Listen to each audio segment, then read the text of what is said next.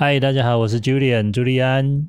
我是 Jessie，我是伊爱，请大家帮我们按赞、订阅及开启小铃铛。给我们一点鼓励哟，谢谢大家！哇吼！你每次都要这么兴奋吗？好，欢迎回到和孩子谈钱的节目啊！今天是二零二一年的六月二十五号，是我们第六集的节目。那在上一集呢，我们讨论了关于这个银行的基本功能哈，也就是存款啊、贷款。哦，也就是存钱跟借钱，然后呢，我们也讨论了所谓的利息，还有利率的变化啊，从过去三四十年来的利率到现在的一个变化。不过呢，还有一些我觉得很重要的观念啊，所以我想呢，在这一集呢来做一个补充。好，之前我们有聊到啊，因为疫情啊，所以我们现在买东西呢，都尽量避免使用现金，而是用信用卡或手机的 APP 来支付，那就可以减少接触病菌的机会。那你们有没有想过，像信用卡这种塑胶货币，他们是怎么运作的吗？就是他们是一张卡片，然后装个晶片，然后就是那个晶片是可以用来花钱。可是呢，他如果因为疫情的关系要避免用现金，那如果他是用个机器给你刷卡，然后大家的卡一直刷、一直刷、一直刷，不是也是会有细菌？啊，你说的这个晶片哦。就是像呃悠游卡的概念，不过悠游卡呢是用一种储值的方式，也就是我们先存钱在这个卡片里面，然后呢要消费啊的时候，它就会自动的感应。所以其实你应该有注意到，其实现在有很多的这个呃信用卡是已经变成这种感应式的哦，所以就可以避开这种传统的刷卡机哈这种接触的问题。那不过呢，呃信用卡的方式跟悠游卡这种储值的方式哈，其实不太一样。那如果用信用卡刷卡消费的时候，实际上呢，我们其实是等于是先向银行借钱。那在刷卡的同时啊，银行呢就会帮我们先啊支付款项，帮我们付钱给店家，然后等到下个月结账的时候呢，我们才会去还钱给银行。啊，这个也就是所谓的信用贷款。也就是用我们的信用来借钱的意思，所以啊，在一开始申请这个信用卡的时候，发卡银行呢都会先评估每个人的财务状况跟信用，然后再决定是不是要发卡，还有能够授权来刷卡的一个金额。讲到这个信用哦，你们觉得什么是信用？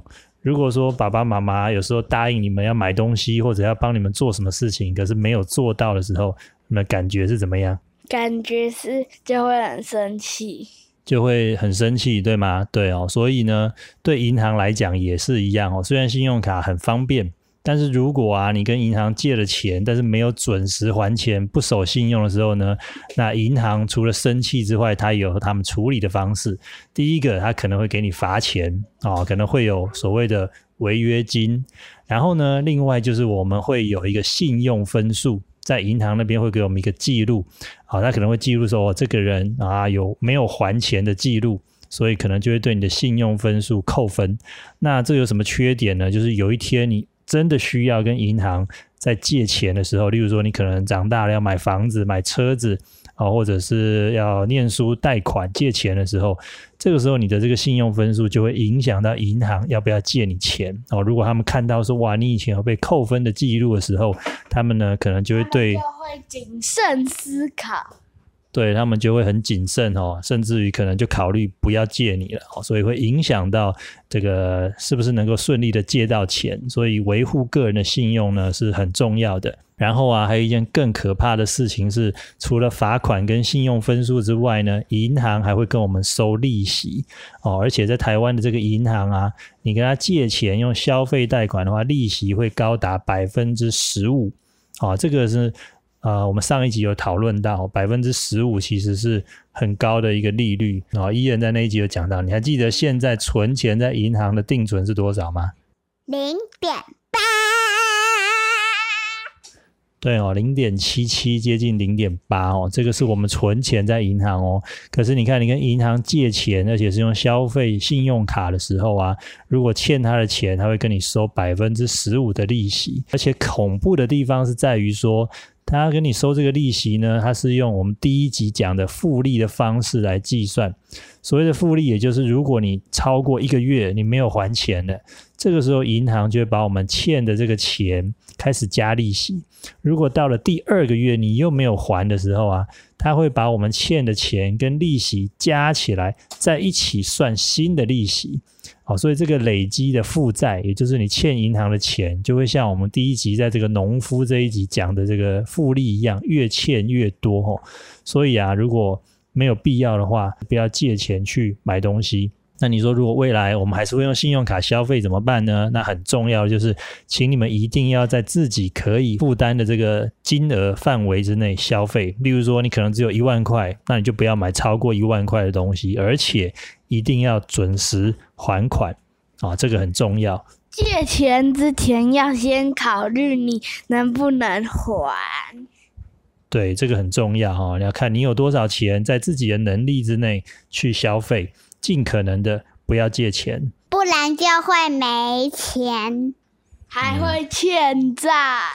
的确是这样哦，在二零零五年的时候，也就是十六年前哦，台湾那个时候就因为很多人对这个信用卡认识错误，他以为说，哎，我用信用卡刷卡就可以以后再还钱，甚至不用还钱，结果就拼命刷拼命刷哦，就没想到这个利息就越滚越多，让自己背上了很大很巨额的卡债哦，所以一度那时候台湾还发生了所谓的这个卡债风暴。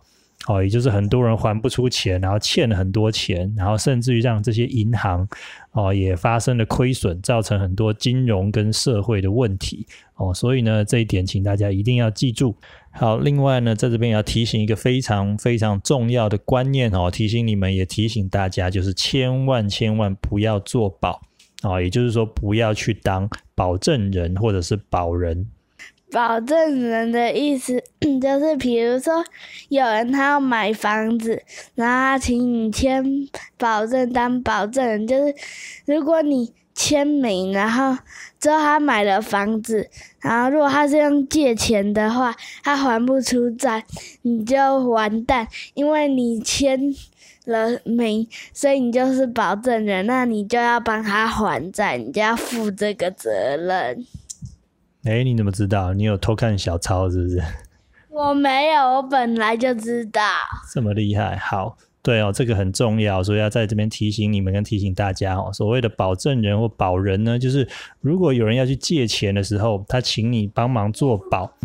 那这个保人呢，就是你要做保证，万一啊，这个借钱人他还不出钱的时候呢，你就要来负责还钱哦。这个时候你的麻烦就很大了。所以就算是亲朋好友，甚至于就算是爸爸妈妈要请你们来做保当保证人哦，也绝对绝对不能答应，这一点非常重要。接下来呢，我们要做一个练习啊，你们两位姐弟 Jesse 跟 Ian，请你们两个轮流。谁要先当银行？多多，我们刚刚有讨论，好多多先当。好，弟弟先当银行，然后姐姐呢先当存钱的人。那你还记得我们讨论过投资吗？那投资还记得吗？我们来复习一下，投资的意思是什么？要买进什么东西？投资要看着电脑钱包出来。